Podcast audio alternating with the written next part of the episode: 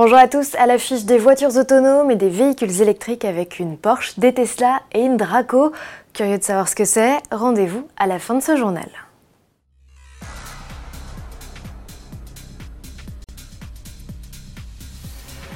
Porsche, comme bon nombre de constructeurs, s'est lancé sur le marché des véhicules 100% électriques.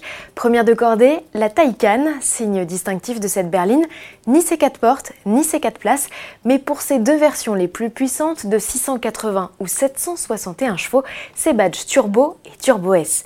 Plus d'un puriste s'est étouffé à la vue de ces suffixes. Alors pourquoi le constructeur a-t-il choisi ce nom pour une auto sans turbocompresseur dans une vidéo où elle répond aux interrogations de ses fans, la firme s'explique.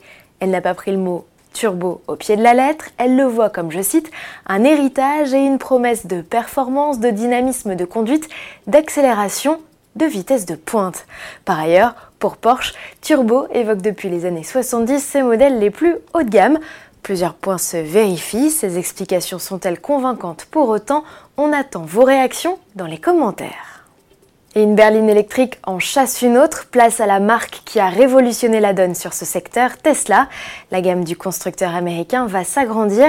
D'ici 2023, une citadine conçue et produite en Chine doit pointer le bout de sa calandre. Ressemblera-t-elle au croquis récemment publié avec une offre d'emploi du constructeur pour étoffer ses équipes au sein de l'Empire du Milieu? Mystère, mais en tout cas, c'est prometteur. Pendant ce temps-là, la Model 3, l'actuel petit modèle de la gamme, revoit sa politique tarifaire.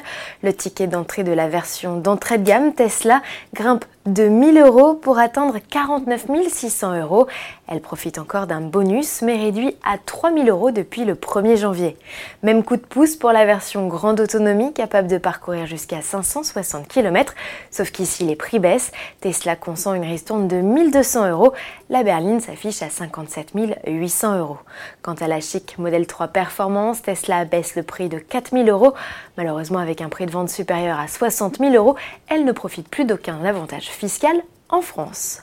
Pour clore ce chapitre Tesla, on parle de la Model S, celle avec qui le constructeur américain s'est lancé à la conquête du monde. Dans sa version la plus performante, elle s'est souvent retrouvée au départ de Drag Race qu'elle a aussi régulièrement remporté. Cette fois pour l'affronter, point de sportif thermique, mais une consoeur américaine native de Californie comme elle et 100% électrique aussi, c'est la Draco GTE. Mode ludique russe enclenché d'un côté, race de l'autre, les deux bolides s'élancent sur une ligne droite. Et au final, c'est la nouvelle venue qui gagne, presque sans surprise. Elle est dotée de 4 moteurs électriques pour une puissance totale de plus de 1200 chevaux. Enfin, la berline Tesla n'a pas à rougir de ses performances.